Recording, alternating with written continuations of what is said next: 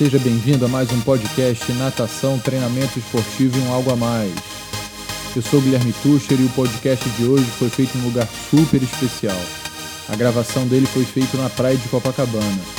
Dessa vez a minha conversa foi com o professor Roberto Miranda, proprietário da equipe 15 de natação em águas abertas.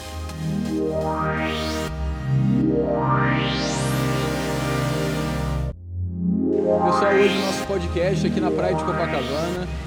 Eu estou com o professor Roberto, que é proprietário da equipe 15 de natação em águas abertas. E a gente vai ter um bate-papo aí muito bacana. bacana. Roberto, obrigado pela oportunidade. A gente já treinou mais cedo com ele, eu e o Braga.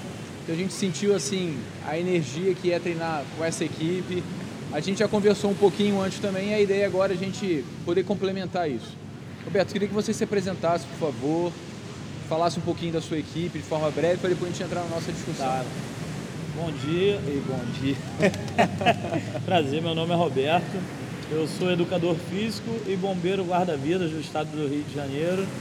Tenho mestrado em ciências da reabilitação com foco no paradesporto. Trabalhei com paracanoagem e a tendência é continuar estudando na área de paradesporto, mas agora com a natação adaptada. Eu sou bombeiro guarda-vidas há 12 anos aqui no estado do Rio de Janeiro e educador físico desde 2008. E já posso contar um pouco também da Pode. parte como surgiu a natação. Por favor, vai lá. E hoje em dia eu trabalho com natação em águas abertas. A natação sempre esteve presente na, na minha vida. Eu nado desde dois anos de idade, muito novo minha mãe me colocou na natação e eu passei por todas as etapas dentro da natação, que foi a etapa das categorias do treinamento ali de base, depois mirim, infantil, petis e cheguei na, na parte de juniores, foi onde eu encerrei a, a minha carreira. Não cheguei a um nadador profissional, mas nadei durante muitos anos. Roberto, você então começou na piscina. Por que essa ideia de vir para o mar? Tem a ver com a sua atuação também como bombeiro? Por que vir para o mar? Na verdade, foi uma grande coincidência. Assim, eu sempre gostei do, do mar. O mar sempre esteve presente na minha vida. Foi assim que eu me tornei guarda-vidas. Essa vontade e o desejo sempre, desde pequeno, de ser bombeiro e trabalhar nas praias, atuando com a questão do salvamento.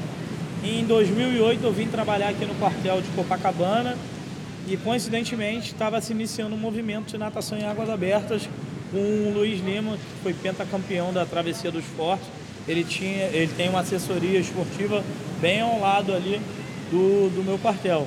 Em 2009, eu fui convidado para fazer parte da equipe dele e começar a trabalhar com a natação no mar. Assim. Então, muita coisa que eu aprendi eu devo ao Luiz, que eu fiquei sete anos ali acompanhando o Luiz, substituindo nos treinos, assumindo equipes. Então ele treinava um grupo, eu treinava outro. E a minha base de aprendizado foi mais ali no, no Luiz Lima, quando nós pensamos em natação no mar. Né? E quando foi que você decidiu ter o seu próprio negócio? E quais foram essas dificuldades? Você já tinha uma bagagem muito grande lá uhum. com ele, mas lá você era trabalhava com ele, né? Você passou a trabalhar por conta própria. Como é que foi isso? Foi bem diferente, assim. Eu sempre tive a vontade de implementar a minha própria metodologia, o meu próprio olhar. Quando tem duas pessoas trabalhando juntas, mesmo que elas sejam muito próximas, muito amigas, elas necessariamente, isso é até bom, quando nós pensamos no lado construtivo, elas vão pensar diferente. Três pessoas, quatro pessoas já fica mais difícil ainda muitas vezes a sua ideia ela não consegue ser implementada porque você tem um grupo para botar a sua ideia. E sempre tive essa vontade de colocar o meu modo de pensar, de, de colocar a minha visão, que eu penso sobre gestão dentro da educação física, sobre gestão com relação aos funcionários, com relação aos sócios, com relação aos clientes. Então é um olhar diferente. Bacana, bacana. A gente estava conversando antes que assim, não basta o professor de educação física, né? Diversos professores, estudantes vão estar ouvindo a gente, não basta ele chegar aqui, montar a barraca dele, pô, não é assim que funciona. Então, o que, que ele deveria se preocupar no início, em termos de autorização da prefeitura? Você falou que tem uma associação. Em termos de funcionários também, como é que funciona essa parte burocrática? Nós trabalhamos aqui no mar, e o mar é um local público. Então, qualquer professor que queira dar aula, ah, eu tenho um aluno de natação em piscina, dois alunos, eles querem vir nadar no mar, ele tem o direito de trazer os seus alunos. Quando você pensa em organizar grupos maiores e cobrar desses grupos maiores uma, uma padronização com relação a onde vai se nadar, qual o deslocamento, questão de segurança, questão de local, autorizações da prefeitura. O primeiro passo é procurar a prefeitura do estado do Rio de Janeiro para eles te autorizarem o ponto que você deseja trabalhar. No segundo, o CREF, que tem a diferença entre o CREF para pessoa física e o CREF jurídico. A partir do momento que você tem uma, uma empresa você já se configura na, na, no CREF jurídico. E são esses dois primeiros passos, esperar sair o alvará, que é a autorização da prefeitura. Legal, pessoal. Então é só chegar aqui, estou empolgado. Não, não. Até porque você falou comigo, existem os pontos das assessorias que já trabalham aqui, então tem que respeitar a distância entre um ponto e outro. Tá bom, pessoal? São várias coisas que tem que se preocupar. Roberto, se fosse comparar a sua estrutura hoje em termos de funcionários, em termos de, de equipamentos que vocês têm que, têm que comprar também, com a que você tinha no início. O que, que mudou? Por que, que mudou? Eu comecei há cinco anos atrás, assim, sozinho, com um guarda-sol e tinham alguns alunos que já me acompanhavam. Eram aí em torno de 15 a 18 alunos, 20 alunos, que eu dava aula esporadicamente, assim, ao longo dos dias semanais muitos não eram regulares, segunda, quarta, sexta, terça, quinta. Eles me ligavam, mandavam mensagem, a gente, nós íamos marcando os horários. A partir do momento que foi decidido ser montada a equipe 15, né, e a equipe U15 vem do meu número de, de quartel, que o meu apelido é 15. Ah, legal. E aí surgiu a ideia da, da equipe 15. A, a coisa se tornou um processo evolutivo nós compramos a primeira, a primeira tenda né, para trabalhar, aonde ficam os materiais. Era somente eu, os alunos, e eu ganhei o primeiro stand-up pedal de uma aluna, um SUP. E aí eu consegui acompanhar e dar os treinos. As coisas foram crescendo, são cinco anos de, de trabalho aqui nas areias de Copacabana, então de 20 alunos. Hoje em dia nós temos 120, 120 alunos a demanda e a estrutura já tem que ser muito maior quando se pensa em organização e segurança. São os pontos básicos que as pessoas procuram para nadar no mar. Uhum. Procuram um local seguro, visto que o mar muitas vezes não tem variáveis que a gente controla, como, como na piscina. Não é um ambiente estático, já é um ambiente mais perigoso. Sim. Então, se não tiver uma boa organização, se não tiver uma boa segurança, as coisas começam a não funcionar. E essa boa segurança e boa organização vem junto com os materiais. Você começar a adquirir os materiais para te auxiliarem durante os seus treinamentos e a sua segurança. Então, hoje nós temos dois caiaques, mais quatro stand-up paddle, nós temos sete professores trabalhando com a gente, nós temos o Júnior que chega cedo para montar e ajudar ali tomando conta da barraca. Nós temos uma pessoa da, da mídia que faz os nossos, os nossos vídeos. Tem uma outra pessoa que faz os layouts quando nós fazemos alguns eventos, uhum. queremos anunciar algumas promoções na, na, na, equipe. Então. É um trabalho que vai além do estar aqui. Vai além né? do estar aqui. Não é só chegar e, e, e dei aula. Só no Instagram por dia, muitas vezes nós temos de 10 a 15, 20 pessoas para responder. No WhatsApp são muitos alunos pedindo informações. Uhum. Ah, qual a melhor touca, qual o melhor óculos? Eu vou amanhã, não vou amanhã, vai fazer sol, vai chover, qual a temperatura da água. Eu, eu mesmo te perguntei uhum. isso, né? Como é que está a temperatura da água? Então o trabalho vai muito além da parte da água, de simplesmente dar treino. É, porque se a gente pensa numa piscina, que às vezes, mesmo que ela não seja coberta, você tem noção da temperatura, uhum. como está a temperatura do ambiente, mas o mar não, como você falou, até a direção do, do vento, vento, influencia na maré, traz corrente mais quente ou mais fria. Legal, então é realmente é uma outra realidade. Você falou um pouquinho da segurança, Roberto. Eu queria saber o quanto que a sua formação como bombeiro militar, né, salva-vidas. O quanto disso você trouxe para a sua atuação enquanto professor de educação física? Eu acho que eu trouxe praticamente tudo que eu, que eu podia, assim, toda a minha experiência de conseguir. O guarda-vidas ele atua nas horas de Copacabana, muitas vezes olhando 500 metros para a esquerda e 500 metros para a direita. Então, um raio muito grande com um número muito grande de pessoas. Você consegue enxergar, começar a enxergar coisas, você passa o dia prestando atenção nas ações das Os pessoas que estão ali, né? mergulhando. Uhum. Então são detalhes. E você sabe, com tudo que acontece na praia, com o número de incidentes, com o número de afogamentos, morrem de 20 a 22 pessoas por dia no Brasil afogadas. Por ano, são milhares de afogamentos. É o, é o segundo maior caso assim de morte de infantil, é o afogamento. Então esse olhar além de simplesmente chegar aqui, olhei para o mar, vou nadar. É o que nós procuramos passar e ter com nossos alunos. Que eles consigam parar aqui e conversar com o mar. Uhum. Observar para onde que está a corrente, se tem uma bandeira de sinalização de perigo. Vocês passam essa experiência para eles, para eles aprenderem? Todas. Legal.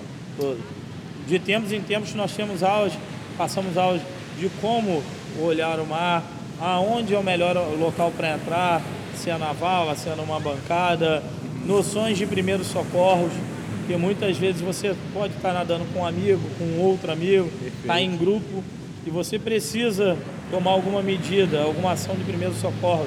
Você tendo mais um que você que saiba, tudo já fica mais fácil. Assim. Uhum. Até para te ajudar, se for o caso, né? A pessoa saber o que fazer. Então são muitos detalhes que nós utilizamos para segurança. A questão da sinalização dentro da água, as cores são sempre chamativas Uhum. para que a gente observe. A segurança, ela forma, os alunos podem muitas vezes não perceber, mas eles, a segurança forma um cinturão em volta dela, de modo a proteger para que ninguém saia para a esquerda ou para a direita. Quando a gente chegou, a gente perguntou, pô, cadê o Roberto? O Roberto tá lá com a blusa preta e tem dois com blusa azul, é, agrupando, Uhum. né, cercando as pessoas, isso mesmo, para elas não se separarem demais.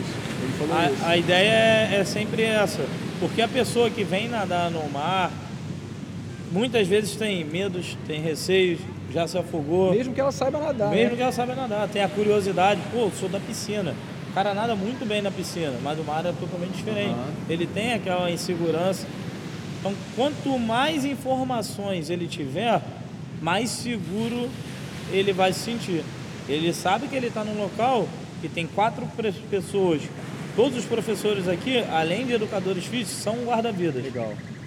Então, necessariamente para trabalhar na equipe 15, nós procuramos trazer guarda-vidas para trabalhar Pô, interessante. junto com a gente. Aham. Porque eu sou guarda-vidas, os outros professores são, e acabou se criando é, esse meio que padrão ali de nós sermos educadores físicos e guarda-vidas. Eu, eu já acho que complementa Sim. muito e auxilia no trabalho. E as pessoas saberem disso realmente torna a aula mais segura, Mais as pessoas segura. se sentem mais seguras. Torna mais seguro. Roberto, você falou que tem cerca de 120 alunos. Como é que você, você organiza essas turmas? Como é que são os horários? Se eu quisesse hoje começar a fazer aula com vocês, como é que seria o procedimento? Fala um pouquinho.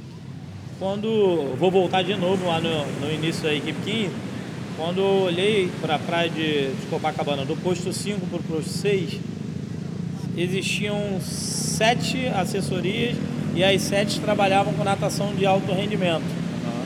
E eu sempre pensei, falei, cara, a gente tem que fazer alguma coisa diferente de natação de alto rendimento. Então a natação da equipe 15 não é uma natação competitiva. Bacana. Não que você não possa se preparar. Dentro do treino, você pode sim se preparar. Porque nós trabalhamos também, tem trabalho de força, de potência, de velocidade, tudo isso tem. Mas não é nosso foco nem objetivo. Nós vamos nos preparar para a competição tal. Não, essa não é a metodologia da equipe 15. Então, dentro da mesma turma, por muitas vezes, você vai ver pessoas com características muito diferentes, que o esporte de alto rendimento, ele é muitas vezes excludente. Aham. Assim, Você não vai ver uma senhora de 80 Foi o que anos aconteceu com a gente ali. nadando com, com indivíduos de 18, uma pessoa com deficiência que tem alguma limitação físico-motora, nadando com um grupo que não tem limitações físico-motoras. Então a equipe 15, a essência dela, a alma dela, é isso, proporcionar natação em águas abertas para diferentes características, independente da característica. Legal, legal. Nós temos as crianças com deficiência, que é a turminha de sábado, todo mundo pergunta, mas como que é isso? A, a uma criança que tem a síndrome de Down, ela nada separar? Não. Todo mundo nada junto. O, o processo é, é em conjunto. Existe diferença entre o. Existem as diferenças fisiológicas e biológicas. Aham. Mas dentro da nossa metodologia, nós conseguimos compactar todo mundo. Por isso que eu falo. Porque na verdade as pessoas elas têm diferentes níveis de condicionamento. Resumidamente, assim. Então nós colocamos quatro professores para acompanhar todo o grupo e cada um que tem o seu nível de condicionamento vai estar sendo assistido por um professor dentro desse percurso. Então você nada muito mais, você vai nadar mil metros. Eu que nado um pouco menos, estou junto com um grupo que estou nadando meus 300 metros, meus 200. E, e aquilo que até aconteceu com a gente, você falou assim, ó, dois minutos nadando fraco. Tem, cada um vai ter o seu fraco. Tem um que nadou, sei lá, 300 metros, teve outro que nadou 100, mas cada um Aham. nadou os dois minutos de forma fraca. Agora é tiro, 30 segundos, cada um nadou o máximo dentro do seu ritmo. E eu achei aquilo que você fez bacana, né? Porque é uma tendência, às vezes, das pessoas se distanciarem Se uma das outras, aí você, quando volta, você aproxima o grupo novamente. E quem está dentro da água não percebe isso. Porque a gente não vê as pessoas, a gente só fica olhando você. Aham. Mas você, como está de cima, você controla a turma com, com mais facilidade, muito bacana. E as pessoas ficam felizes assim. Muitas vezes você não, não, tá, não tem uma velocidade tão boa, mas você é um cara resistente. Você consegue estar junto com, com as pessoas mais velozes ali. Você consegue estar junto muitas vezes por conta da, da idade. Todo mundo sabe que as necessidades fisiológicas assim, e biológicas elas vão começando Sim. a pesar um, um- um pouco. Você não consegue ter o mesmo nível de rendimento que um atleta mais jovem, que um aluno mais jovem. Mas você conseguindo estar ali junto com o grupo, para essas pessoas já é, já é tudo. Sim. E essa metodologia de, de puxar, de sempre abrir, cada um nada, o que puder, e volta, nada e volta. E eu acredito que como não tem a ideia da piscina, você saber exatamente quanto você está nadando, isso torna o treino interessante e as pessoas não ficam se comparando, porque você não sabe onde estão as pessoas. Você está sabendo o que você está fazendo e você está feliz por estar fazendo. Entendeu, Roberto? Entendi. E é algo até engraçado isso que você falou, porque a tecnologia tirou um, um- parte da- dessa graça, assim, de você não saber o quanto está nadando. Todo mundo Sim. hoje em dia está com, com um relógio que marca a, a distância, assim. É muito engraçado. Cada um tem. E eu já estou tantos anos trabalhando com natação em água aberta que de tanto eu te dar aula, eu já sei o quanto você nadou dentro do treino que eu passei. E a gente brinca disso durante ao final do treino. Ele dizia, quanto que eu nadei hoje? Aí eu falo, você? 1720. Aí o cara nadou 1800. Tá sempre ali próximo. assim. Porque, e sem utilização de, de boias, de marcação, de nada. Só ligando as variáveis, o tempo que você passou, o ritmo que o cara nada, você já conhece o ritmo do, da- do indivíduo. Isso é engraçado dentro da nossa profissão. assim. Por que, que você acha que as pessoas estão migrando mais para natação em águas abertas? né? Por que, que as pessoas estão preferindo nadar no mar? Você falou que teve um boom recentemente né, de Aham. pessoas vindo nadar. Não vou pensar só na- nessa situação que a gente vive atualmente, mas o que, que tem de mais interessante de poder nadar no mar, nadar num ambiente como esse, que envolve não só o nadar, mas o local que você nada, o ambiente com as pessoas, onde todo mundo está feliz. Você perguntou e já deu e já, já me deu a, o fieiro assim da, da resposta. É, é isso realmente que você falou. Aqui as pessoas estão em contato direto com a natureza. Hoje a água estava super transparente, assim. Temperatura então as pessoas perfeita. conseguiram ver peixes, tartarugas quando estavam nadando. Você não vê peixe, tartaruga na piscina. Você tem a possibilidade muitas vezes, ah, eu trabalho 9 horas, nadei 7, 20 minutinhos de sol aqui em contato com a areia. São coisas, são atrativos do mar. A questão de você estar, não que você não se desafie na piscina, mas aqui no mar, muitas vezes você está se desafiando com ondas, com uma uhum. corrente um pouco mais forte. Você teve um relato de um, de um aluno, que eu sempre cito, que é o, um aluno nosso que tem a deficiência físico-motora, tem dificuldade de locomoção. Ele fala pra gente que a partir do momento que ele começou a nadar no mar, tudo na vida dele começou a melhorar, ele ficou mais independente, ele se sente mais corajoso para enfrentar o ônibus, subir no ônibus sozinho. Então ele, cara, eu consegui entrar no mar sozinho. Se eu conseguir entrar no mar sozinho, assim, os professores falaram, entra por aqui, eu, eu venci essa barreira. Então eu consigo subir no ônibus, eu consigo ter autonomia para colocar a minha, a minha roupa. Sim. Isso são coisas que o estimularam. E deve acontecer isso com mais pessoas. Com mais pessoas. Legal, cada um dentro das suas necessidades, né? Roberto, você falou que a intenção não é preparar os seus alunos para poder participarem de competição. Mas você também afirmou, poxa, ele tem condições de participar. Uhum. Então você utiliza dessa estratégia também como motivação para os alunos? Eles participam de competições aqui, dessas amadoras? Como é que Qual funciona? a estratégia que eu sempre, nós sempre fazemos? Tem a estratégia das aulas, então tem as aulas regulares, que é toda segunda, quarta e sexta, a partir de semana que vem vão ser todos os dias de semana. E aos sábados nós fazemos o que chamamos de longão. Então são treinos com durações de uma hora e meia, muitas vezes mais desafiadores. Uhum. Então tem uma boia da Marinha que é localizada aqui a um quilômetro e meio da costa. Nós fazemos a, a, o nado até a boia da Marinha. Eu vi, eu vi um vídeo desse. De a gente tira foto, volta. A gente nada daqui para a Praia do Diabo, que fica a 1.870 metros para lá. Então é um desafio atravessar de uma praia para outra. Daqui para a Praia do Arpoador, que são dois quilômetros. Então a gente está sempre fazendo dar a volta ali fora na pedra do, do Shore Break. Então é o que eles procuram no evento. Porque o evento geralmente é um deslocamento de um local assim para o outro. E a gente prepara nossas próprias travessias. Pô, legal. Nós já organizamos travessia do posto 6 para o Leme, Leme posto 6, da Praia Vermelha aqui posto 6, da Praia Vermelha para o Leme, das Cagarras para a Praia de Ipanema, São Conrado até o Leblon, do Leblon para o Arcoador. Então, de mês em mês, nós montamos uma travessia. Nós não estamos fazendo os eventos por conta da pandemia. Assim. Sim, sim. Está um pouco parado, mas assim que o processo normalizar. Legal, Roberto. Vamos para as nossas duas últimas perguntas aí. A primeira seria a seguinte: se hoje alguém quiser começar a nadar com vocês, o que, que a pessoa tem que fazer? Algum contato? Pode ser pelo Instagram? Como é que a pessoa tem que fazer?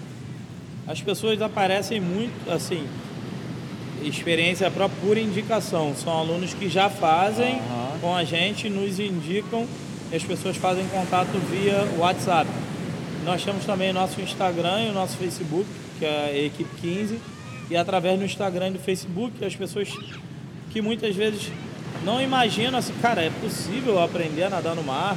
Realmente é possível. Tem criança nadando no mar, tem idoso, tem. É, quando eu cheguei tinha gente aprendendo a nadar aqui, na horizontal. Eu da... consigo aprender a nadar no, no mar, então nós temos os vídeos, temos as fotos, que as pessoas acabam tirando as suas dúvidas ali.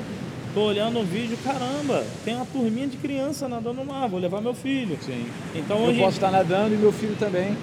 Se tornou uma ferramenta poderosa hoje em dia a, a internet. Legal. Então Legal. é tudo mais via, via internet, Instagram, Facebook, WhatsApp e além dos vídeos maravilhosos aí que é o Stefan, que é um nadador nosso, que é apaixonado por vídeos e é um, um super profissional e ele prepara todos os nossos vídeos com o maior carinho. Assim. Quando eu cheguei eu estava fazendo algumas filmagens, né? Tinha uma, uma senhora perguntando, você que é o Stefan? Eu falei, não, mas eu já sei quem é. Pessoal, então se você quiser saber mais sobre a Equipe 15, procura lá no Instagram, nas redes sociais. Roberto, a última pergunta seria a seguinte. A ideia é que pessoas do Brasil todo vejam nosso, ouçam o nosso podcast, vejam, assistam o nosso vídeo. Se eu quiser começar um trabalho parecido com o seu, é, que dicas você poderia me dar?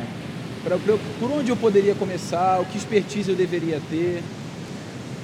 Eu vou deixar claro que é uma opinião agora, assim, pessoal. Tem gestores que pensam diferente. eu penso que muitas vezes o negócio ele começa muito grande e ele vai se perdendo.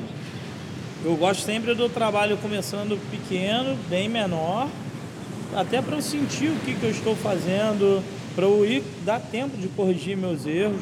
Quando eu estou ainda com Sim. poucos alunos, começando a trabalhar com isso, eu não estico tanto os meus braços, assim. Fico mais fase de controlar. A né? fase de, de controle ali, de aprendizado. Eu acho que isso é muito importante. Você ir crescendo gradativamente, fazendo uma base bem forte. Uhum. Diferente de ter um crescimento, já chegar grande e muitas vezes você não consegue manter esse trabalho durante, durante anos. E isso é uma diferença até quando nós pensamos, quando minha forma de pensar com relação aos professores que trabalham na equipe 15. Na verdade, os professores que trabalham na equipe 15, eles são sócios da, da equipe 15, porque eles não recebem salário, eles recebem o percentual. Porque eu acho mais justo que eles participem de todo o processo de construção, todo mundo senta junto para decidir qual a cor da blusa, qual a blusa que vai ser feita. Pô, essa logo fica mais bonita, aquela logo então todo mundo participa legal, desse legal. processo. Os professores eles se animam mais. Então se tiverem cinco alunos, ele está ganhando X. Pô, mas se nós trabalharmos bem, conseguirmos dar uma boa aula, nós conseguimos colocar 15, 20 alunos, 30, nós vamos cada vez ter um salário um pouco melhor. Então, se eu falhar aqui chegar atrasado, opa, eu estou falhando no meu, na minha empresa também. É aquilo que você falou, Sim. o aluno de 6 horas da manhã, ele quer chegar aqui e tá tudo bonitinho ele não quer chegar junto ou antes do professor, né? Ele quer, pô, meu ambiente está montado, né? É pensar fora da caixa também, né? E eu acho isso importante, porque muitas vezes quando nós pensamos no mercado da educação física, se pensa numa hora aula X, pagar muitas vezes o, o menos possível uhum. para você ter um grande, grande lucro. O que, que acontece com isso? Você não cria uma identidade do seu grupo. Então, os professores que você tinha inicialmente, com um ano de trabalho, você vai perdendo ao longo do tempo e eles vão abrindo os próprios negócios. Sim, sim. E vão criando assessorias que são concorrentes. concorrentes. Então, é melhor que você ganhe menos, mas durante muitos anos. Que essas pessoas trabalhem com você a vida inteira. E todo mundo ganhe satisfeito, bem. Uhum. Todo mundo fique satisfeito, todo mundo ganhe bem. Assim, eu, me orgulho dessa parte de acompanhar o crescimento profissional de todos os, os bombeiros que começaram a trabalhar comigo. Muitos não faziam nem educação física, assim, não estavam na educação física. E eu falei, cara, só tem condições de trabalhar aqui se você tiver numa legal, faculdade. Legal. Aí ele, pô, cara, mas eu já sou bombeiro, já sou funcionário, tá, tudo bem. Mas tem que estar na faculdade. Ele, pô, então vou me matricular. Tem um Drummond que já é avô, começou a estudar com quase tá 45 anos, 46, não pensava mais estudar, agora está se formando. Bacana. Aí ele essa semana, cara, sou muito grato a vocês que vocês me obrigaram a, a estudar, me, me acordaram assim para o mundo, que vê, nós vemos pessoas talentosíssimas, com muito talento, que muitas vezes falta um, um empurrão, uma força ali, um banho de autoestima para que essas pessoas elas sigam como nossos colegas ali, companheiros de, de trabalho. Legal, legal. Obrigado. Obrigado pela oportunidade, parabéns pelo seu trabalho Muito de verdade. Obrigado. É, a, a, gente já se conhece há algum tempo, mas é a primeira vez que a gente se vê pessoalmente. O Roberto faz parte lá do nosso grupo de pesquisa e assim, eu fiquei encantado com o trabalho que você faz, muito sucesso e você é uma pessoa muito gente boa. Eu Obrigado. falei isso para ele e muito Obrigado. sucesso para vocês. Obrigado. Eu que agradeço assim o, o convite o grupo de, de pesquisa, na verdade, foi um achado, assim, encontrar esse, o grupo de pesquisa com pessoas que pensam na natação. Eu sou apaixonado por natação e acredito que todo mundo que esteja naquele grupo é apaixonado por algum esporte aquático. Sim. Então você tem a oportunidade de aprender um pouco sobre saltos ornamentais, nado artístico, sobre polo aquático, sobre natação. Que na verdade, se cada profissional, cada educador que esteja ali souber aproveitar, na natação eu preciso que a pessoa mergulhe bem, que ela salte bem. Alguns movimentos de nado artístico facilitam muito aqui na hora do aprendizado. Então são atividades que se complementam. Legal, legal. Isso é muito bom estar com profissionais assim. Valeu. Obrigado, pessoal. Um grande abraço. Grande abraço. Muito obrigado. Eu espero que você tenha gostado desse podcast. Se você conhece algum estudante ou professor que poderia gostar dessa discussão, me ajude a compartilhar esse material. Um abraço.